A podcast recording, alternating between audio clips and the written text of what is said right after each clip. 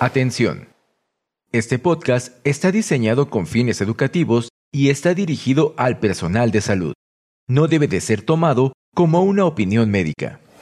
La Asociación Mexicana de Gastroenterología presenta Educación Médica Continua agradece a nuestros patrocinadores Medix, Liomo, Asofarma, Megalabs, Carnot, Xianfeng Rhine, Sanfer y Shua Pharma México.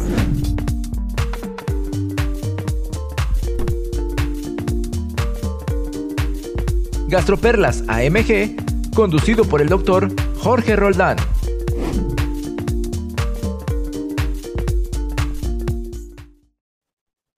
Bienvenidos, estimados colegas, a este episodio número 71 de nuestro podcast Gastroperlas de la Asociación Mexicana de Gastroenterología, que realizamos en colaboración con la Sociedad Mexicana eh, de Cirugía Endoscópica, la Asociación Mexicana de Cirugía del Aparato Digestivo. El día de hoy tenemos el placer de contar con dos excelentes especialistas para platicar de un tema interesante que tenemos en común tanto el cirujano como el gastroenterólogo. Hablaremos sobre el abordaje y manejo de la isquemia mesentérica. Eh, agradecemos a- al doctor Francisco Vázquez Fernández, cirujano pato biliar y de trasplantes, profesor de cirugía y urgencias eh, de la unidad de shock trauma del Hospital Universitario de Monterrey. Eh, Paco, muchas gracias por aceptar participar con nosotros. Gracias a ti, Jorge, por la invitación. Gracias a todas las asociaciones involucradas por considerarnos para participar en este episodio muy interesante, como lo acabas de mencionar. Contamos también con la participación del doctor Miguel Adrián Escobedo Belló, gastroenterólogo, hepatólogo eh, de la unidad de hígado y profesor de urgencias del Hospital Universitario, ambos en la ciudad de Monterrey, Nuevo León. Miguel, muchísimas gracias por aceptar participar con nosotros. Muchas gracias, Jorge, por invitarme y de igual forma gracias a las asociaciones involucradas por esta oportunidad. El tema del que platicaríamos el día de hoy es el de isquemia mesentérica y la isquemia mesentérica aguda es una entidad que conocemos poco frecuente, sin embargo es devastadora y se atribuye a la falta de flujo sanguíneo mesentérico que se produce finalmente eh, secundario isquemia y necrosis intestinal. De esta tenemos dos formas, vamos a abordar ambas de ellas y hablaremos de sus presentaciones. Eh, Paco, ¿nos podrías hablar un poco acerca de qué es la isquemia mesentérica y cuáles son sus causas? Claro que sí, Jorge. Podemos iniciar tratando de definir la isquemia mesentérica como una entidad clínica en la cual el flujo sanguíneo que llega a los órganos viscerales es insuficiente para sus demandas metabólicas. A partir de ahí, pues podemos empezar a diferenciar este flujo si el, el cese del mismo fue abrupto o si bien fue en un periodo de tiempo y empezamos a tener las principales diferencias entre la presentación clínica de la isquemia aguda versus la isquemia crónica. De hecho, basado en esto, pues tenemos diferentes causas que nos pueden llegar a generar una isquemia mesentérica. La más importante y la más común, hasta en un 40 o 50% de los casos, es la secundaria a los émbolos arteriales. Particularmente, y como vamos a ver, probablemente eh, la distribución anatómica de los diferentes vasos que participan en la irrigación visceral, es eh, la arteria mesentérica superior la que por su posición anatómica es más propicia de detener algunos de estos émbolos arteriales y por lo tanto tener este tipo de escenarios de eh, isquemia mesentérica. Sin embargo, no es la única. Tenemos otros, por ejemplo, en los cuales podemos tener una disección arterial que se llega a presentar en el 15% de los casos. Por otro lado, eh, datos de trombosis sobre sitios pro, eh, propiamente de estenosis previas, donde ahí entraríamos en el capítulo de las crónicas agudizadas, las cuales las podemos llegar a tener hasta en el 35% de los casos.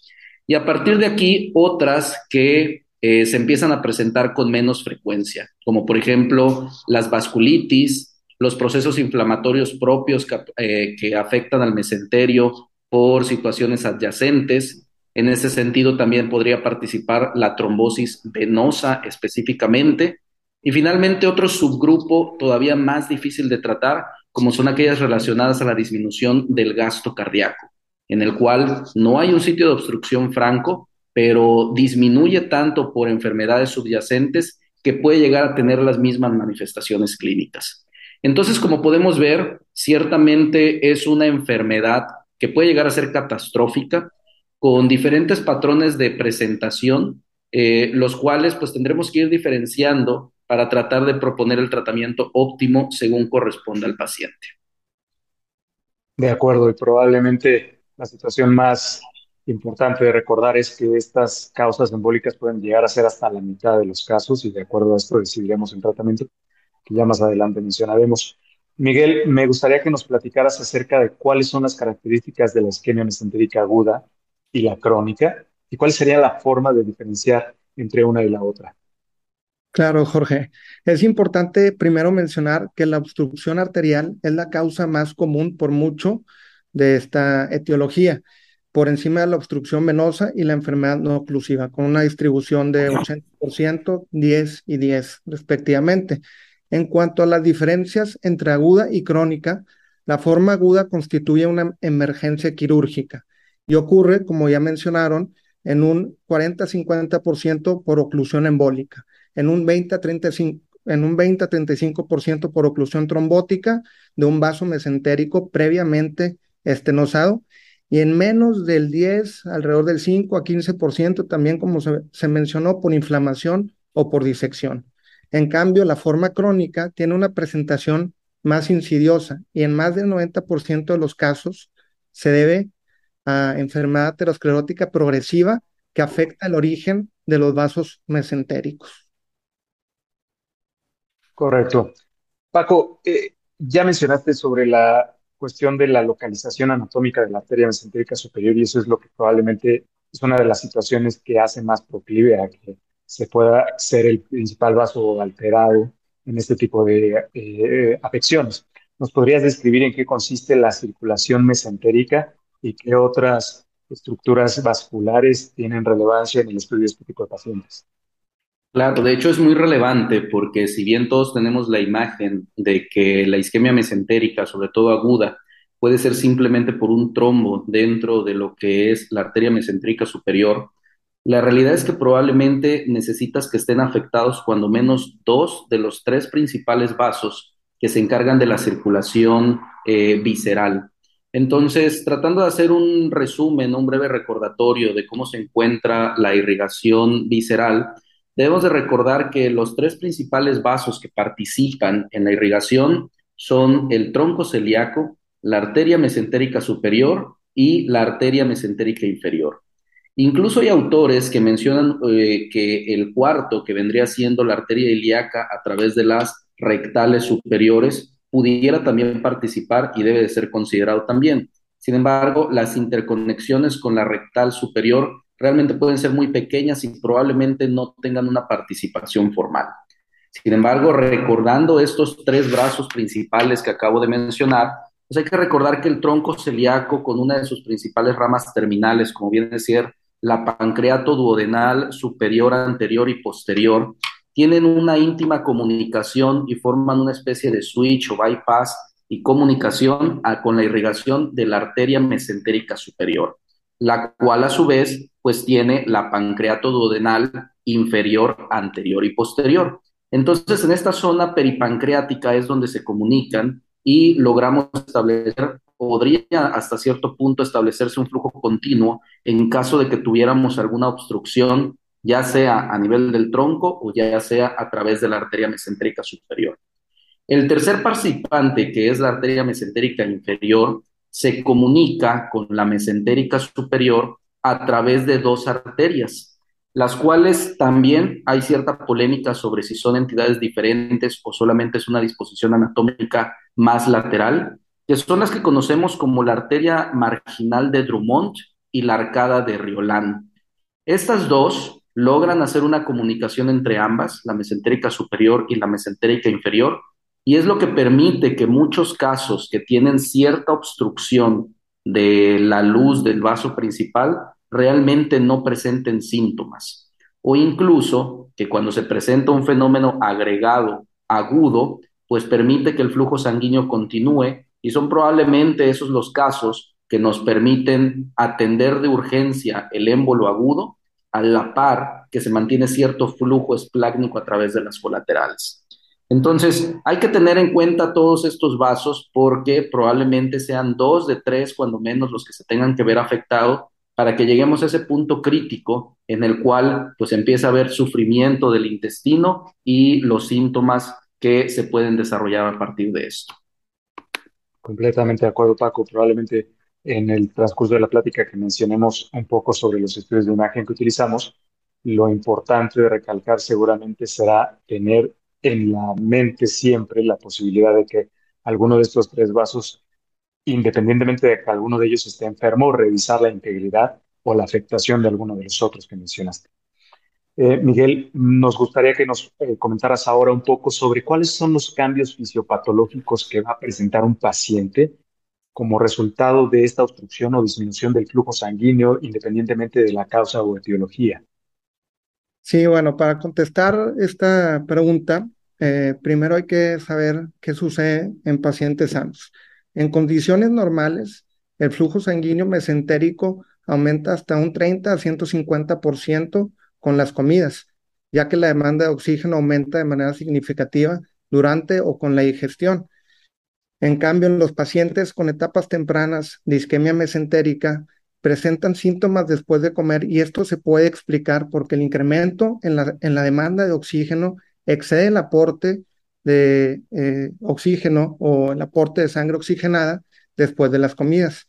En etapas más avanzadas, los síntomas abdominales suelen ser más persistentes y eh, no nada más con las comidas. Al contrario, se agravan con las comidas, pero suelen eh, estar permanentes o persistentes. Y esto es porque el aporte sanguíneo no es suficiente incluso en el estado preprandial. Y es un breve resumen de lo que sucede en cuanto a la fisiopatología con estos pacientes. Sí, muy bien, Miguel. Eh, creo que es bien importante tener claro cómo se va a presentar uno y otro y en base a eso probablemente la información más importante y relevante que podamos obtener del paciente, irnos orientando sobre la presentación. Paco, habiendo ya uh, hablado un poquito sobre cómo se va a presentar un paciente, ahora sí, enfoquémonos un poco al paciente con isquemia mesentérica aguda cuál va a ser la presentación clínica de un paciente que tenga un evento de isquemia aguda. Claro, yo creo que probablemente todos los que participamos en urgencias y nos ha tocado recibir un paciente de estos, entendemos el contexto de la descripción que se hace específicamente de estos pacientes con un dolor abdominal totalmente fuera de proporción. Así viene descrito en la literatura y, y probablemente no haya una mejor manera de describirlo. Es un dolor abdominal tan intenso que probablemente lo podríamos definir como peor que una irritación peritoneal. Es un dolor abdominal muy, muy súbito, muy intenso en todo lo que es la parte media y probablemente total del abdomen, y es así como se llega a presentar los pacientes. Ciertamente, hablar de dolor abdominal muy intenso y la parte alta del abdomen, pues nos pone de manifiesto que pudiera haber muchísimos eh, diagnósticos diferenciales. Eh, al final de cuentas, el dolor es una percepción, la pancreatitis aguda duele muchísimo, una perforación de una úlcera péptica también, de tal manera que em, probablemente no nos vaya realmente a lograr, eh, no nos va a permitir identificar que realmente tengamos una isquemia mesentérica aguda, excepto que lo podemos describir como tal, un dolor abdominal sumamente intenso específicamente en los casos de isquemia mesentérica aguda. Hay algunos datos que también nos van a empezar a orientar, como por ejemplo que el 70% de los casos es del género femenino y que si tenemos oportunidad de ahondar en los antecedentes, podríamos tratar de identificar si es un paciente con historia reciente de infarto, de infarto agudo al miocardio, de diagnóstico reciente de una fibrilación auricular, o incluso que durante lo que estemos explorando pues tengamos, eh, podamos palparlo e identificar que tiene una fibrilación auricular. Eso nos empezaría a orientar mucho más al diagnóstico. Sin embargo, puede ser complicado porque, número uno, el paciente está enfocado en su dolor. Número dos, tienden a ser pacientes añosos de tal manera y eh, ante una complicación como esta, incluso ya puede haber deterioro del estado mental. De tal manera que puede ser un poco difícil poder eh, tener estos datos que junto con un dato característico, pero al mismo tiempo inespecífico, pues nos permitiría eh, ir estableciendo un diagnóstico de presunción. Por supuesto que también tenemos eh, los fenómenos agregados de una isquemia crónica sobre una agudizada, en los cuales pues también si tenemos ese tipo de antecedentes y ahora desarrolla un dolor tan intenso, pues nos empieza a orientar un poco más hacia el diagnóstico. Finalmente, recordar que hay datos que de pronto queremos buscar y que no necesariamente tienen que estar presentes. Por ejemplo, es relativamente común que se presenten aún con peristalsis y podríamos tener el concepto de silencio abdominal, pero la realidad es que en muchos de los casos aún va a tener peristalsis el paciente o incluso, por ejemplo, diarrea. De tal manera que son diferentes datos clínicos que nos pueden ir orientando un poco, además de la historia clínica, pero puede ser un poco complicado realmente tener tanta información en ese momento. Miguel, eh, retomando esta, digamos, descripción de cómo se presenta clínicamente un paciente, eh, tendríamos que entonces tratar de continuar con las herramientas con las que contamos como médicos de primer contacto o como médicos de una sala de urgencia, cirujanos, gastroenterólogos que muchas veces somos llamados para evaluar a estos pacientes. Dentro de los estudios de laboratorio de sangre, ¿qué, hallazgos y qué parámetros serían importantes para evaluar a un paciente con una sospecha de isquemia mesentérica? Bueno, este, creo que eh, Paco explicó muy bien lo, lo, clínico y eminentemente este es un diagnóstico más, más clínico, eh, aunado a técnicas de estudio de imagen este, que de laboratorio. Pero sí me gustaría hacer este énfasis en un eh, par de laboratorios séricos. Este, primero que nada, reconocer que no hay un, a la fecha, no hay un marcador o un marcador para el diagnóstico de isquemia mesentérica. Este, al contrario, es, importante mencionar que el valor clínico del lactato para descartar isquemia intestinal, algo que se usa de manera amplia, es, es erróneo. ¿Por qué? Porque la sensibilidad de esto va a ser de menos del 40%, incluso para isquemia mesentérica aguda, en donde puede haber un daño más severo y más extenso. En cambio, un laboratorio que sí nos puede ayudar son los, los niveles de dímero D, que aunque son muy inespecíficos, si son normales, nos van a ayudar a excluir isquemia mesentérica aguda. El dato eh, no está en la literatura para isquemia mesentérica crónica, por lo que solo nos sería de utilidad en casos de una isquemia eh, abrupta, más extensa, más severa, como es la isquemia mesentérica aguda. Eh, estudios con otros biomarcadores como leucocitosis, expensas de neutrófilos o neutrófilos maduros, eh, la DHL, que es otro valor que habitualmente buscamos en este, en este grupo de pacientes, pues son muy, son muy poco sensibles, al igual que el lactato. Entonces, para fines prácticos, no hay un biomarcador a la fecha útil.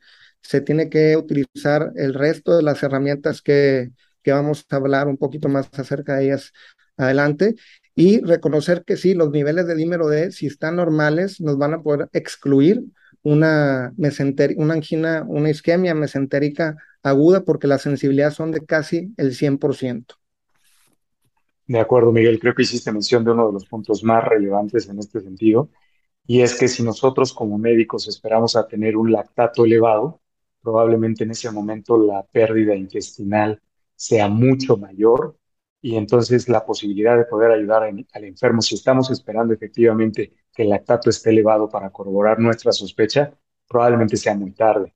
Eh, Miguel, eh, ¿el ultrasonido tiene alguna utilidad en este tipo de pacientes? Sí, aquí el ultrasonido que tiene un papel este, es la técnica realizada con duplex, que no solo valora el flujo, sino también la estructura vascular. Este, esta técnica puede visualizar las arterias, eh, sobre todo las arterias proximales. Por lo general es difícil de realizar y eh, puede interferir la grasa y el gas, como ya sabemos con los estudios de imagen de ultrasonido, este, su evaluación de manera negativa. Y a pesar de que su sensibilidad y su especificidad son eh, mucho, eh, o bueno, no mucho, menciona la literatura que alrededor de los 60, 70%, pero sí más bajas que las del angiotac y que las de la angioresonancia, si se toma en cuenta su costo, su disponibilidad y que no exponemos al paciente a contraste ni a radiación, es una imagen o una modalidad de imagen este, valiosa, particularmente si se realiza eh, en manos expertas, en las que se puede utilizar como método de screening para excluir enfermedad arterial estenótica proximal mesentérica.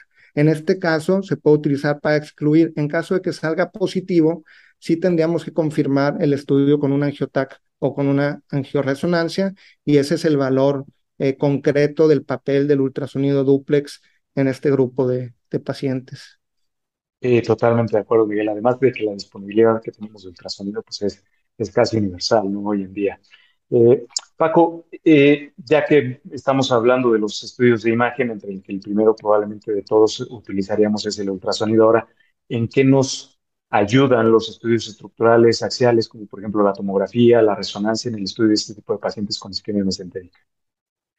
Claro, como habíamos mencionado previamente, la situación de la distribución anatómica en el flujo vascular pues cuando estamos ante un escenario de eh, isquemia mesentérica o sospecha de, lo primero que tenemos que saber es poder caracterizar adecuadamente la vasculatura del paciente para saber cuáles son su normalidad y cuáles son pues todos los eh, ramas y colaterales que tiene el paciente precisamente. De tal manera que necesitamos un estudio de imagen que nos permita caracterizar adecuadamente la anatomía del mismo y muy de la mano de esto, pues caracterizar exactamente el sitio de obstrucción, el número de ramas que se encuentran involucradas y todo el sector, por decirlo de cierta manera, de irrigación que se encuentra comprometido en nuestro paciente. Vale la pena mencionar que al estar hablando de una patología vascular en el cual la irrigación y el sufrimiento de los tejidos van directamente relacionados, eh, pues la velocidad en el diagnóstico y también en el tratamiento, pues van totalmente de la mano de los resultados que podemos esperar en nuestro paciente. De tal manera que necesitamos un estudio que sea rápido y preciso para poder establecer el diagnóstico. Y probablemente con estos criterios resalte el hecho de que la tomografía computada de abdomen, la angiotomografía de abdomen, es hoy por hoy el método más ampliamente utilizado y aceptado para poder identificar precisamente la isquemia mesentérica aguda, la isquemia mesentérica crónica agudizada e incluso la isquemia mesentérica de origen por trombosis venosa. Entonces, ciertamente estos estudios son pilares en el diagnóstico y probablemente el tratamiento de nuestro paciente con una mayor precisión en cuanto a la tomografía comparado con la resonancia. ¿Qué podemos decir de la resonancia? La resonancia tiende a ser un estudio mucho más tardado que la, tomografía. Incluso puede sobreestimar los sitios de obstrucción, el diámetro de los mismos, y por eso nuevamente se encasilla como eh, favorecedor hacia el hecho de realizar mejor una angiotomografía de abdomen contrastada con fase venosa para poder identificar el sitio de obstrucción. Y finalmente, que al ser un estudio de imagen completo del abdomen, pues nos permitiría identificar si estamos ante otro escenario, porque partimos de un dolor abdominal intenso y como platicamos, puede llegar a ser de otro origen, de tal manera que nos permite identificar el resto de las estructuras abdominales a fin de identificar, en dado caso que no sea una isquemia, pues nos permite establecer diagnósticos alternativos que eh, nos permitan pues tratar adecuadamente a nuestro paciente. Sí, de acuerdo, Paco, y probablemente un punto muy importante que mencionaste es que no olvidarnos que en la tomografía, aparte de solicitar el estudio contrastado en fase arterial, es sumamente importante que solicitemos nosotros, que estamos solicitando el estudio, eh, la fase venosa y la fase venosa portal es importantísima en estos pacientes, como bien lo mencionaste. Eh, Paco, eh, en este sentido, mm, históricamente muchos considerábamos el estudio de angiografía y a veces pensamos que es mejor que la tomografía. ¿Cómo, cómo describirías tú hoy la utilidad de la angiografía para diagnosticar este tipo de pacientes y considerando que tenemos cada vez mejores estudios de imagen por tomografía, cómo podríamos decidir cuál sería el mejor eh, a utilizar o a indicar? Ciertamente está descrito con anterioridad que la angiografía era el estándar de oro para el diagnóstico. Sin embargo, todo lo que se acaba de mencionar respecto a la rapidez y disponibilidad de los equipos para poder establecer el diagnóstico ha favorecido más a la tomografía. En la actualidad tiene un papel muy importante en aquellos pacientes en los cuales ya se decidió ofrecer una alternativa endovascular. Entonces lo, identificamos por tomografía, lo llevamos eh, tomamos la decisión de hacer un tratamiento endovascular y es donde tiene total relevancia, así como en el tratamiento de la isquemia mesentérica crónica, en el cual no hay discusión que lo idóneo debe de ser el método endovascular. Por otro lado, hay algunas escuelas que favorecen la realización de una angiografía coronaria transoperatoria, es decir, llevar al paciente a una exploración angiográfica dentro del quirófano y si es posible resolverlo, evitan hasta donde sea posible la realización de una laparotomía, lo cual es un poco controversial, ya que pues sabemos que hubo cierto grado de isquemia del intestino, de tal manera que la mayoría de las corrientes buscan o favorecen el realizar una inspección ocular de la cavidad abdominal a fin de identificar si hubo algún dato ya de necrosis. Por otro lado, si desde un inicio el estudio tomográfico o incluso estudios previos ya nos demostraron la presencia de perforación intestinal o necrosis intestinal, pues definitivamente en estos escenarios probablemente no tenga un mayor papel la angiografía y se prefiera el método eh, abierto. Y finalmente, hay algunos otros que prefieren algún eh, mecanismo híbrido, en el cual se hace la laparotomía para control de la contaminación y visualización de lo que es el intestino, pero se prefiere el buscar revascularizar por método eh, endovascular. Requiere pues tener la disponibilidad de todos los equipos y el personal calificado de urgencia, porque estamos ante una verdadera urgencia, pero hay algunos lugares y hospitales, incluso en nuestro país, que lo pueden ofrecer. De acuerdo, me gustaría hacer hincapié en dos o tres puntos muy importantes que mencionaste, Paco, y es que la tomografía es súper útil en la cuestión de evaluar estructuralmente no solo el origen vascular, sino también las posibles ya asociación, asociación de complicaciones producto de esta probablemente eh, isquemia mesentérica, como lo puede ser una perforación que se puede detectar desde la tomografía. Y quizá el segundo punto importante que mencionaste es el hecho de que poco a poco la angiografía está, como en otro tipo de enfermedades, está empezando a ser ahora parte de nuestro armamentario de tratamiento más que de diagnóstico. Eh, Miguel, mm, me gustaría que nos mencionaras un poco sobre qué papel podría tener en el estudio de estos pacientes la realización de una endoscopía superior, una panendoscopía. Sí, bueno, en este caso, este, en el contexto de isquemia mesentérica crónica, sí va a tener un papel. En el contexto de isquemia mesentérica aguda, no. En la primera, el papel es principalmente para excluir otras, eh, otros diagnósticos, diagnósticos alternos. Como bien se mencionó, este, podría ser cualquier otra causa de abdomen agudo, es un dolor muy intenso este, así como el TAC también tiene su utilidad eh, para el diagnóstico y definir las estructuras vasculares y que pueda excluir otros diagnósticos como pancreatitis, absceso, úlcera, úlcera perforada, penetrada, demás. La endoscopía en el papel este, de la isquemia mesentérica crónica básicamente es para descartar una úlcera este, complicada. Sí va a haber hallazgos inespecíficos en este tipo de pacientes, en este grupo de pacientes, eh, en el contexto de isquemia mesentérica crónica, como edema y eritema en un 30-40% de los casos. Hay estudios que evalúan si es de utilidad eh, la histopatología en este grupo de pacientes y se ha concluido que no. Este, otros hallazgos que se pueden encontrar son úlceras eh, no asociadas, úlceras duodenales o gástricas no asociadas a Helicobacter pylori ni AINES. Y es importante saber este, que una endoscopía normal no va a excluir el diagnóstico de isquemia mesentérica como se pudiera llegar a pensar o se había reportado en algún momento en la literatura. Entonces, eh, prácticamente es para excluir eh, diagnóstico alterno y seguir con la línea de pensamiento o de sospecha eh, si no se tiene alguna otra explicación del, del dolor abdominal. Este, y eso es básicamente la, función en este caso.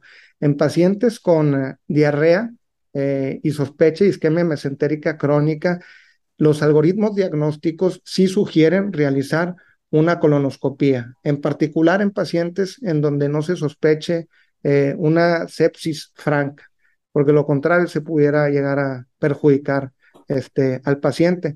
Y son los hallazgos y son los estudios y la utilidad que nos pueden ofrecer este, la endoscopía y la colonoscopía en este grupo de, pacientes.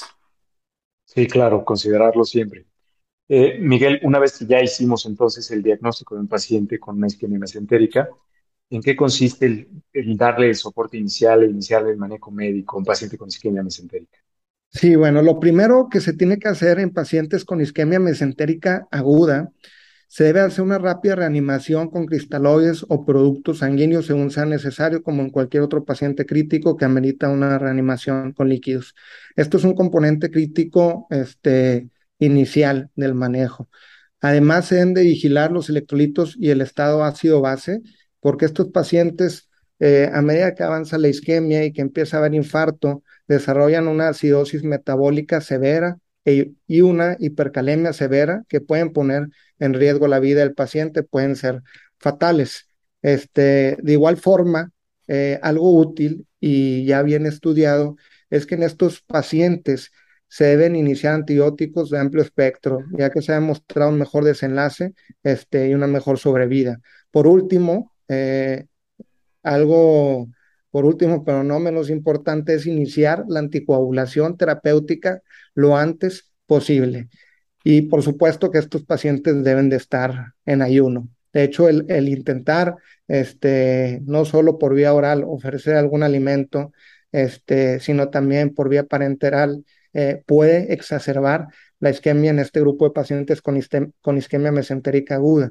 En algunos casos, con pacientes con isquemia mesentérica crónica, eh, la literatura ha estudiado, ha evaluado si es conveniente nutrirlos previos a la revascularización e incluso en ese grupo de pacientes en la crónica tampoco se sugiere aumentar la ingesta vía oral para mejorar el estado nutricional, ni mucho menos enteral o parenteral, porque también parece que se exacerba eh, la lesión o el cuadro isquémico. Y es eh, lo que hay que hacer en este tipo de pacientes, reanimarlos, antibióticos de amplio espectro, iniciar la parina o el anticoagulante terapéutico lo más pronto posible y dejarlos en ayuno. Sí, creo que lo resumiste bastante bien, Miguel. Tener en cuenta siempre en ese orden, como lo dijiste, pero tratar de iniciarlo lo más pronto posible en cuanto se hace el diagnóstico del paciente y una vez definir después cuál va a ser el tratamiento definitivo si es que este paciente es candidato. Entonces, pasaríamos a esa parte, Paco. ¿En qué definiríamos y cómo evaluaríamos al paciente que va a requerir tratamiento quirúrgico y en qué consiste el tratamiento quirúrgico, que hoy, bueno, sabemos que tenemos modalidades de tratamiento endovascular, cirugía abierta, como ya lo mencionaste. ¿Cómo lo consideramos y en qué consiste, Paco? Sí, la realidad es que el tratamiento quirúrgico de estos pacientes es todo un reto. El doctor Escobedo mencionó pues la estabilización y la reanimación del paciente sin embargo, se debe de hacer de manera simultánea en la evaluación del equipo quirúrgico para el restablecimiento del flujo vascular del paciente. Eh, en la técnica quirúrgica, pues tenemos dos, como, como bien mencionas, el abordaje abierto o el abordaje endoscópico. Ya mencionamos algunos pros y contras. Ciertamente, si ya estamos ante datos francos de irritación peritoneal o perforación, se va a preferir el abordaje abierto versus el endoscópico, que dicho sea de paso, el endovascular, perdón, exige que no tengamos evidencia de una perforación para poderlo realizar. Son tres los objetivos del tratamiento quirúrgico. Número uno, por supuesto, revascularización. Número dos, identificar la viabilidad del intestino. Y número tres, de la mano del anterior, pues resecar todas las porciones del intestino que ya no estén viables y es donde viene la figura del second look, ya que una vez que logremos la revascularización, pues realmente no va a ser posible definir en ese momento qué tanto del intestino realmente se va a revascularizar o en qué tanto intestino ya llegamos algo tarde.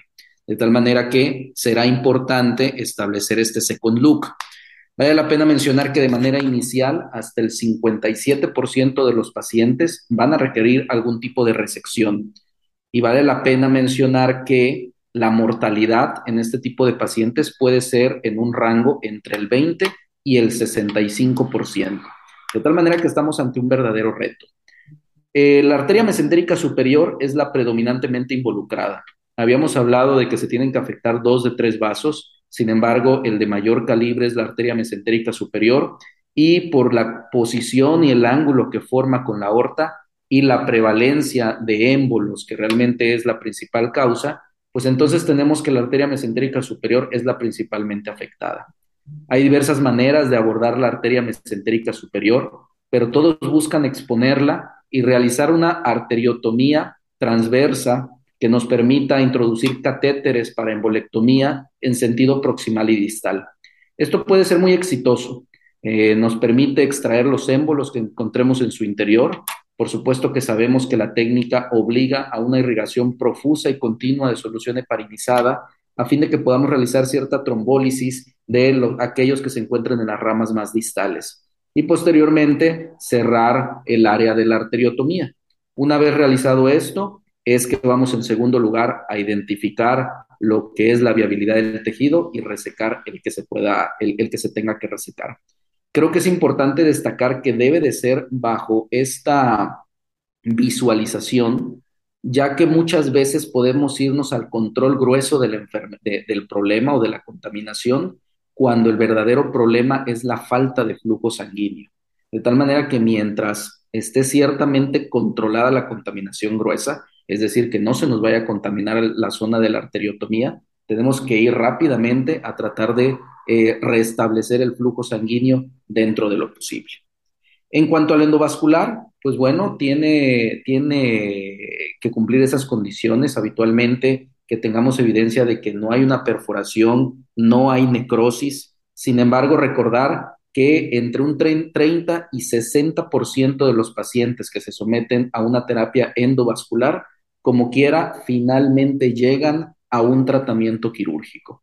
Esto pone en el papel que todos estos pacientes en los cuales ya se decidió proponerles un tratamiento endovascular, requieren una monitorización continua, desde una monitorización clínica como de estudios de imagen, a fin de determinar si al final hubo algún sufrimiento o isquemia que causó necrosis de la pared y por lo tanto, pues fuga de contenido hacia la cavidad peritoneal.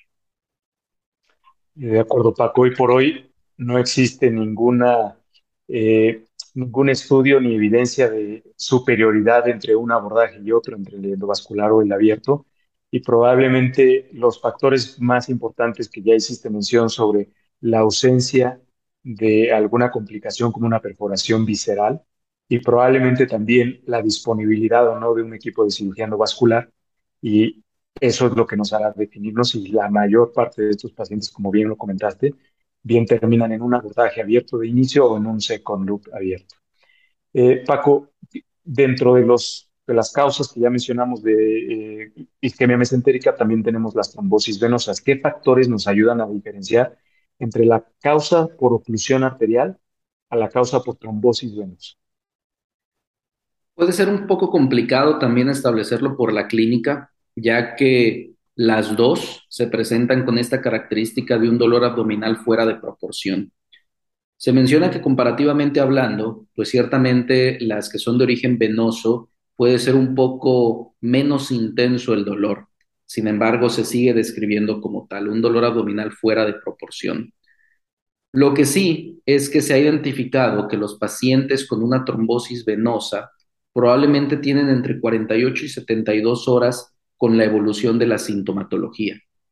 Es decir, empieza con dolor abdominal tipo cólico, algunos de ellos presentan diarrea, este dolor se empieza a hacer cada vez más progresivo y es lo que los lleva a buscar eh, atención médica. Entonces, si acaso sería uno de los datos que nos permitiría establecer cierta diferencia, porque la isquemia mesentérica aguda es súbita y eh, te hace correr rápidamente al hospital excepto que fuera la crónica agudizada que ya mencionó muy bien el doctor Escobedo. Ciertamente la diferenciación va a ser a través del estudio de imagen, como mencionaste previamente, muy importante que pidamos la angiotomografía trifásica, la fase venosa, la fase portal, a fin de establecer nuevamente cuáles son las ramas portales que se encuentran involucradas en esta trombosis. Y es importante diferenciarlo porque el 90% de las trombosis venosas pueden ser tratados con métodos no quirúrgicos. de tal manera que eh, la anticoagulación que menciona el doctor Escobedo es muy importante y importante diferenciar entre una y otra por el estudio de imagen que corresponde. De acuerdo, Paco, y me parece perfecto que hagas insistencia en lo de las solicitas, en la solicitud con, el, con, el, con la fase venosa, porque en muchas ocasiones podríamos hacer incluso el diagnóstico de una paciente con esquema mesentérica eh, arterial que tenga algún, algún incluso algún componente eh, de trombosis venosa. Entonces, creo que ya es el mensaje más importante de esta parte. Eh, mencionando un poco sobre lo de la isquemia mesentérica aguda, que ya extendimos un poquito más ahora, Miguel, me gustaría eh, que platicáramos un poco sobre las causas de la isquemia mesentérica crónica. Sí, bueno, mira, si recordamos que más del 90% de los pacientes con isquemia mesentérica crónica son por enfermedad aterosclerótica progresiva, como se mencionó en un principio, eh, los factores principales o las causas de, que influyen que tienen eh, mayor influencia en la isquemia mesentérica crónica son los factores de riesgo cardiovascular que conocemos todos nosotros. Son el tabaquismo, la diabetes, la hipertensión, la dislipidemia y en general los factores de riesgo cardiovascular. Este, pacientes con enfermedad aterosclerótica en alguna otra parte, en alguna eh, de la cama vascular, son pacientes eh, que van en los que tenemos que sospechar esta enfermedad. Realmente la mayor parte de ellos eh, cumple estos criterios. El 70% también, como ya mencionó el doctor Vázquez, van a ser mujeres. Una buena proporción son adultos mayores y eh, no solo eh, tienen una de estas, sino que una combinación de estos factores de riesgo que son el principal determinante de la formación de las placas de ateroma y de la progresión de la enfermedad aterosclerótica vascular que es la causa de, la isquemia mesentérica crónica en la gran mayoría de los casos. Este, para ser ya más breves con esa pregunta. Completamente de acuerdo, Miguel. Paco, dentro de las causas de isquemia mesentérica crónica que bien ya nos mencionó Miguel, tenemos una entidad muy, muy específica y que se trata del síndrome del ligamento arcuato mediano. ¿Qué nos puedes hablar de él? ¿Cómo se caracteriza y en qué consiste? El síndrome del ligamento arcuato o síndrome de Dunbar, como lo han llegado a reconocer en la historia, se trata de una entidad o un síndrome que es una compresión, vale la pena decirlo, dinámica y sintomática, porque es lo que lo diferencia al síndrome como tal, porque mucha gente puede llegar a tenerlo sin necesidad de desarrollar síntomas. Es una compresión dinámica y sintomática del tronco celíaco por el ligamento arcuato. ¿Qué es el ligamento arcuato? Es una estructura, un arco fibroso que se encuentra localizado justo a nivel del hiato aórtico. A este nivel une lo que es las cruras, los ambos pilares del diafragma, y su posición habitual se mueve a los movimientos inspiratorios y aspiratorios. En su posición habitual no involucra necesariamente el nacimiento del tronco celíaco. Sin embargo, hay algunos individuos que puede ser tan raro como dos de cada cien mil, en los cuales puede llegar a tener una disposición un poco más baja de lo habitual, o bien un nacimiento del tronco celíaco más alto de lo habitual, de tal manera que queda comprometido el tronco celíaco por este arco fibroso. Como había mencionado, hay algunos pacientes que por otro motivo tienen algún estudio, se toman los ángulos, puede haber alguna compresión dinámica, pero no desarrollan síntomas. Hay algunos que, por otro lado, presentan exacerbación de síntomas e incluso característicamente el flujo se puede comprometer más durante la expiración profunda. De hecho, forma parte del estudio diagnóstico el realizar un estudio de imagen dinámico como una resonancia, una arteriografía o un Doppler y que justo durante la expiración tratemos de identificar el compromiso del flujo a través del tronco celíaco. En este característicamente, la tomografía nos puede permitir identificar algo, pero no es precisamente el mejor método diagnóstico de imagen para corroborar este compromiso del flujo. Por otro lado, eh, pues cómo tratar de solucionarlo. Eh, tenemos dos maneras de solucionarlo. Existe la técnica quirúrgica laparoscópica y el método endovascular en el cual el endovascular no ha ganado tanta, tanta fama ni ha logrado ser lo que se esperaba, ya que al ser una compresión dinámica, pues la angioplastía o la colocación de stents pareciera que realmente tienen una recidiva muy temprana. Lo que ha mostrado mejores resultados es eh, cortar este tejido, este arco fibroso, el ligamento arcuato, probablemente limpiar la zona del tejido fibroconectivo adyacente, el ganglio celíaco a nivel de esta zona, a fin de que nos permita que se amplíe un poco lo que es el ángulo del tronco celíaco y esto sí que ha visto una mejoría en cuanto a la resolución de los síntomas. Como mencionaste previamente, es bastante infrecuente, sin embargo, eso es lo que puede hacerlo apasionante, el tratar de identificar esta anomalía dinámica por una cuestión puramente anatómica. Y un reto diagnóstico sumamente desafiante por el hecho de esta, digamos, presentación dinámica que va a tener el paciente. Eh, Miguel, ¿cómo es la presentación clínica de un enfermo con isquemia mesentérica crónica? Bueno, yo creo que esta es una pregunta muy relevante y el síntoma típico de estos pacientes, el síntoma cardinal, es el dolor abdominal postprandial. Este dolor tiene una característica muy particular. Comienza alrededor de los 30 minutos después de la ingesta de alimentos y dura de una a dos horas. Asimismo, para evitar el dolor, estos pacientes modifican su conducta de alimentación, empiezan a disminuir las porciones de alimento durante el transcurso del día, de tal forma que alrededor del 90% eh, también eh, pierde peso. Es un síntoma igual de prevalente que el dolor postprandial. Eh, algo importante a mencionar es que la clásica triada descrita de dolor abdominal postprandial, pérdida de peso y el soplo, el famoso soplo este, abdominal, solo está presente en alrededor del, del 22% de los pacientes. Y contrario a lo que se podría pensar, este, por ser tres síntomas relacionados a esta condición, eh, no tiene una especificidad eh, que llamamos muy alta. La curva, el valor de la curva Rock es de 0.66. Entonces, eh, eh, como hemos venido mencionando y Paco ha explicado muy bien este, con las preguntas que se nos ha hecho por parte de Jorge, es, eh, va a ser un diagnóstico en donde nos vamos a, basar de el alto índice de sospecha, de los estudios de imagen y de la historia clínica del paciente, el grupo particular de pacientes que tiene más prevalencia de esta enfermedad.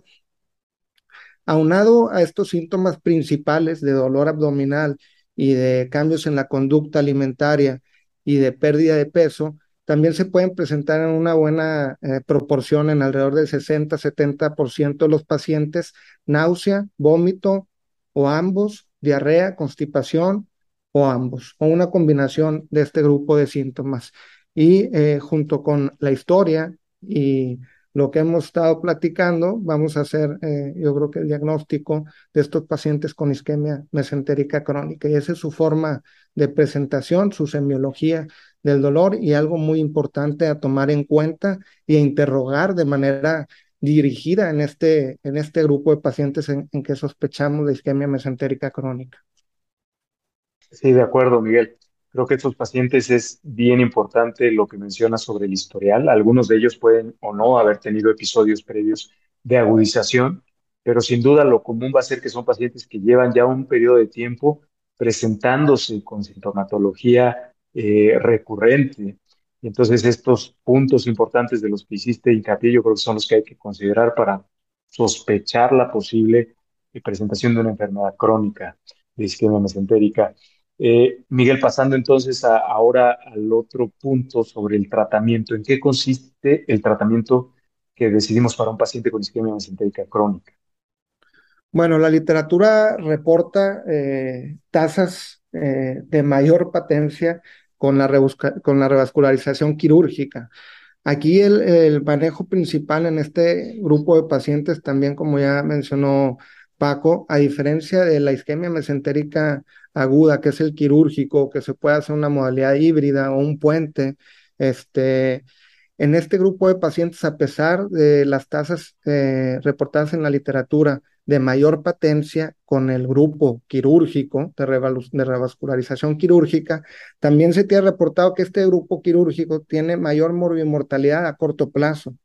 Entonces, tomando en cuenta que se puede reintervenir sin mayor complicación tras la restenosis del stent o la, o la oclusión del mismo eh, en el grupo de pacientes con isquemia mesentérica crónica, se, va, se favorece la revascularización este, endovascular por su menor morbimortalidad.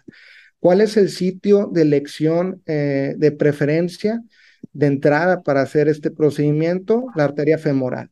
Y como segunda opción se puede tomar, este, cada vez está teniendo más, más auge, como en los pacientes que reciben una intervención coronaria percutánea, el acceso eh, arterial eh, radial o braquial, en particular por la disposición anatómica y para evitar el, el paso por el arco aórtico, eh, las del lado izquierdo. Es importante mencionar que a diferencia de como se hacía antes, eh, solo una angioplastía, ahora se debe de incorporar siempre la colocación de un stent y no solo la pura angioplastía en este grupo de pacientes con isquemia mesentérica crónica que se van a revascularizar de manera endovascular. No se sabe muy bien, eh, todavía no hay la suficiente evidencia para preferir, para preferir un stent eh, u otro, como en el caso de los stents coronarios, Ah. Parece ser que hasta que no haya más información, no acerca de la patencia, sino acerca de las complicaciones, los stents eh, sin medicación o sin liberación de medicamentos son los preferidos a la fecha. Y el tratamiento quirúrgico sí puede tener un papel en este grupo de pacientes, en quienes, bueno, en aquellos en donde no se puede revascularizar de manera endovascular y en aquellos también que son pacientes jóvenes, que son pacientes de bajo riesgo, sin mucha comorbilidad y que tienen una expectativa de vida prolongada, se puede contemplar el tratamiento quirúrgico porque lo que eh, la, desventaja de este en los estudios este, pues es la morimortalidad a corto plazo y casi siempre son estudios con eh, las condiciones eh, o características demográficas que presentan estos pacientes, que son adultos mayores con muchas morbilidades, pero en ese pequeño grupo de pacientes jóvenes sin mucha comorbilidad este, y que tienen afección de varios vasos, quizá pudiera ser una opción, eh, la opción quirúrgica. Sí, muy bien, Miguel, creo que lo has descrito de manera muy completa. Y entonces, Paco, ya que nos mencionó un poco, Miguel, sobre cuáles son los pacientes que podrían ser eh, considerados para tratamiento quirúrgico. ¿Nos podrías platicar en qué consiste el tratamiento quirúrgico de los pacientes con isquemia mesentérica crónica? Claro, vale la pena mencionar, eh, ahondando todavía más en, en, lo que comentó el doctor Escobedo, lo importante que es restablecer el flujo en este tipo de pacientes, porque hay que recordar que número uno es recuperar calidad de vida. Son pacientes que tienen miedo a comer o miedo a la comida y por otro lado una mortalidad tan alta en caso de que tenga una agudización tan alta como del 65%. Entonces, por eso la importancia de buscar la mejor estrategia para revascularizar estos pacientes con isquemia crónica. En el área quirúrgica abierta específicamente, tenemos dos maneras de poderlo revascularizar. Una que se denomina anterógrada, que lo que busca es establecer un flujo entre la aorta supraceliaca y el vaso involucrado, que habitualmente es la arteria mesentérica superior. En estos escenarios en los cuales no hay una agudización, no hay contaminación, no hay traslocación bacteriana, podemos llegar a considerar el uso de, los, de las prótesis vasculares. Sin embargo, ciertamente, sea urgencia o sea electivo, idóneamente se deben de utilizar eh, eh, eh, de que sean autólogos, que sean venas que podamos este, interponer para favorecer el restablecimiento del flujo. Cuando hay una imposibilidad, ya sea porque hay, ha habido cirugía previamente en esta zona, podemos favorecer un restablecimiento del flujo retrógrado, en el cual básicamente lo hacemos a través de la arteria ilíaca externa, habitualmente del lado izquierdo, nuevamente haciendo un puente, idealmente autólogo, para favorecer la reperfusión de la zona que se encuentra afectada e involucrada. Hay otros eh, métodos descritos en los cuales incluso se puede hacer un puente término-terminal, eh, también se encuentra descrito. Sin embargo, eh, el hacer el puenteo con estas dos maneras, como se describe, que incluso es lateral, pues puede por sí misma favorecer y restablecer el flujo que se encuentra involucrado. Únicamente definir nuevamente, debe de ser solamente en aquellos pacientes que tienen una expectativa de vida bastante prolongada, individuos jóvenes que afortunadamente son pocos los que realmente llegarían a tener este tipo de problema. Hoy por hoy, la mejor técnica es la endovascular, con una tasa de éxito arriba del 95%, y aunque ciertamente vamos a tener algunos pacientes que van a tener estenosis eh, de, de estos stents, pues la realidad es que se puede volver a repermeabilizar por técnicas endovasculares. Muy bien, Paco. Ahora, habiendo mencionado el tratamiento quirúrgico de la isquemia mesentérica aguda, la crónica, ¿cuál sería el tratamiento en el caso de las isquemias mesentéricas de tipo venoso? Muy bien, muy, muy interesante porque pues ya sabemos, como lo mencionó y lo precisó el doctor, eh, una de las principales actividades o tareas a hacer es anticoagular al paciente, heparinizarlo desde un inicio, desde que lo estamos recibiendo, eh, restableciendo su, hidratación y estamos apenas en la tarea de evaluarlo. Y una vez que lo confirmamos a través del método de imagen, pues probablemente es reforzar esta técnica de anticoagulación Probablemente de esta manera vamos a lograr el éxito, como había mencionado previamente, en más del 90% de los casos. Vale la pena mencionar que la trombosis venosa está asociada a procesos inflamatorios de la cavidad abdominal o del retroperitoneo. De tal manera que, pues vamos a tener que atender también la causa subyacente a esta trombosis venosa. Incluso la sobrevida de los pacientes con trombosis venosa va directamente relacionado a la causa que lo originó. Esto lo podemos ver en la tasa de sobrevida a 30 días, es del 80%, y a 5 años apenas cambia al 70%. De tal manera que va directamente relacionado con la causa, con la causa que lo originó, con el proceso inflamatorio. Finalmente, ¿qué hacer en ese grupo del 10% en el cual la anticoagulación no es efectiva? Seguramente es un grupo de pacientes que vamos a tener deterioro de sus condiciones generales. En estos casos tenemos también como método de elección idóneo el percutáneo, en el cual podemos intentar hacer una trombectomía directa transhepática, podemos eh, intentar una trombolisis directa y en casos muy, muy, muy excepcionales, realmente ir a un tratamiento quirúrgico abierto, tratando de realizar una trombectomía del vaso involucrado. Los vasos venosos pueden ser un poco complejos eh, eh, resolver o extraer un trombo que se encuentre en su interior, de tal manera que lo reservamos para casos muy, muy seleccionados en los cuales eh, no lo hemos podido resolver por ninguna de las técnicas previamente descritas. Y finalmente, la evaluación continua del paciente. Estos pacientes con trombosis venosa también pueden hacer edema y necrosis de la pared intestinal. También pueden desarrollar contaminación, perforación y por lo tanto tendríamos que ir a una evaluación de de la calidad y de la integridad del intestino y pues de hacer la resección que corresponda en ese tipo de casos. Así es, en muchos de estos trastornos y enfermedades la integración, colaboración, comunicación eh, son sumamente importantes para el futuro del paciente. Y me gustaría, Miguel, por último entonces preguntarte, ¿cuáles serían las recomendaciones generales hacia un paciente que ha cursado con un episodio de isquemia mesentérica? ¿En qué consiste su seguimiento, su vigilancia, cuando ha tenido ya un episodio agudo?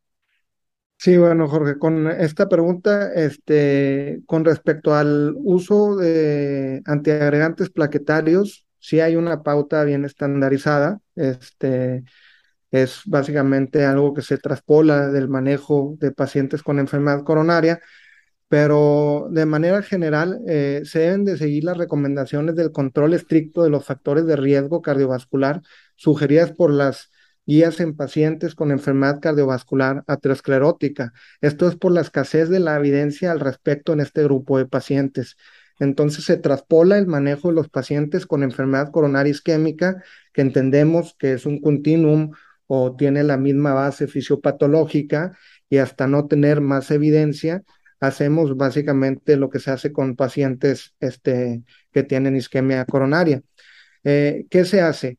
Bueno, después de la revascularización, en particular en pacientes con isquemia mesentérica crónica, que se hace angioplastía y que se coloca un stent, se sugiere una terapia antiplaquetaria dual, eh, aspirina y una tienopiridina, este, que puede ser clopidogrel, eh, de por lo menos un mes, seguido de una monoterapia con aspirina por el resto de su vida, salvo que tuviese alguna complicación a lo largo de ella. En pacientes que tienen indicación de anticoagulación y que lo están, se recomienda como quiera agregar un agente antiplaquetario, en este caso solo uno, por lo menos y más inclinado a solo este, cuatro semanas eh, después de la colocación del, del stent. Y de manera este, general, esos son, los, eh, son las cuestiones de tratamiento posterior a la revascularización en este grupo de pacientes. Eh, en cuanto a la vigilancia, es igual que en, que, en, aquellos pacientes con enfermedad coronaria isquémica. Se tiene que eh, controlar los factores de riesgo y acudir a su consulta para poder eh, tener un control estrecho y poder también vigilar la recurrencia de los síntomas con la finalidad de poder luego realizar algún estudio que ahorita quizá en la siguiente pregunta tocamos para poder determinar si se restenosó o se ocluyó el stent. Pero básicamente son eh, traspolar las guías de enfermedad coronaria isquémica, el manejo con antiplaquetarios este, y que se queden con aspirina por el resto de su vida. Así es, de acuerdo, planificar una estrategia de, de seguimiento de estos pacientes en el caso de una recurrencia, como bien mencionabas. Eh, pues bueno, finalmente, eh, si continuamos eh, directamente contigo, Miguel, vamos a pedirnos que nos regalen sus dos gastroperlas a manera de conclusión de esta charla, Miguel. Claro, sí, Jorge. Este, bueno, pienso que es muy importante tener un alto índice de sospecha para poder hacer un diagnóstico y un tratamiento oportuno y así disminuir la posibilidad de un desenlace fatal que no es nada infrecuente con este grupo de pacientes. Este, en particular, eh, creo que hay que sospechar la isquemia mesentérica, es importante repetirlo, en pacientes adultos mayores, mujeres con dolor abdominal y evidencia de enfermedad eh, vascular aterosclerótica en general eh, en cualquier otro sitio. Por último, me gustaría enfatizar la importancia de un manejo integral multidisciplinario en el abordaje tanto diagnóstico como de tratamiento de estos pacientes, en donde se debe de involucrar al gastroenterólogo, a un cirujano y a un radiólogo intervencionista para poder obtener eh, los mejores resultados en una condición que sabemos este, tiene una mortalidad mucho, muy alta. Gracias. Así es, así es, Miguel, muchísimas gracias. Pasamos ahora contigo, Paco, si nos puedes, por favor, regalar tus dos gastroperlas.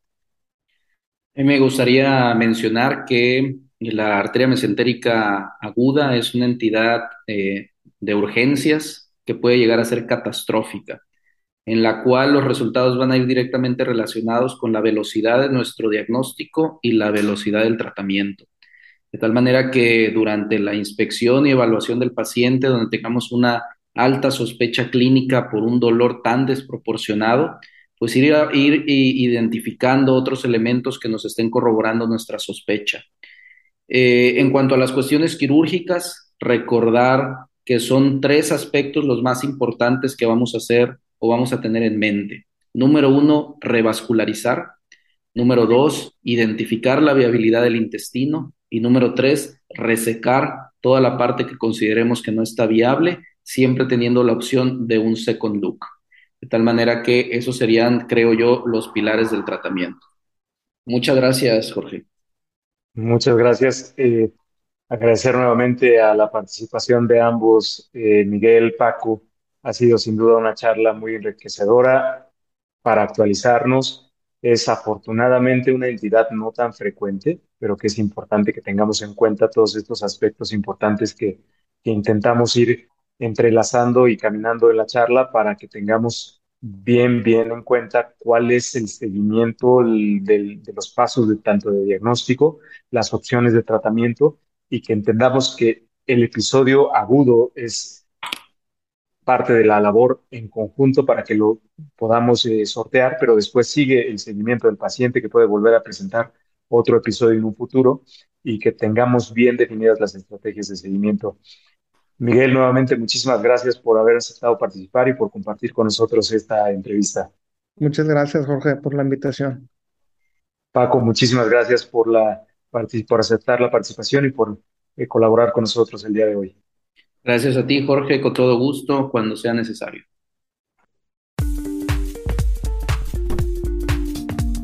Esto fue Gastroperlas AMG. Los esperamos en la próxima emisión. La Asociación Mexicana de Gastroenterología presentó Educación Médica Continua agradece a nuestros patrocinadores. Medix, Liomon, Asofarma, Megalabs, Carnot, Xianfeng Rhine, Sanfer y Shua Pharma México. Atención. Este podcast está diseñado con fines educativos y está dirigido al personal de salud. No debe de ser tomado como una opinión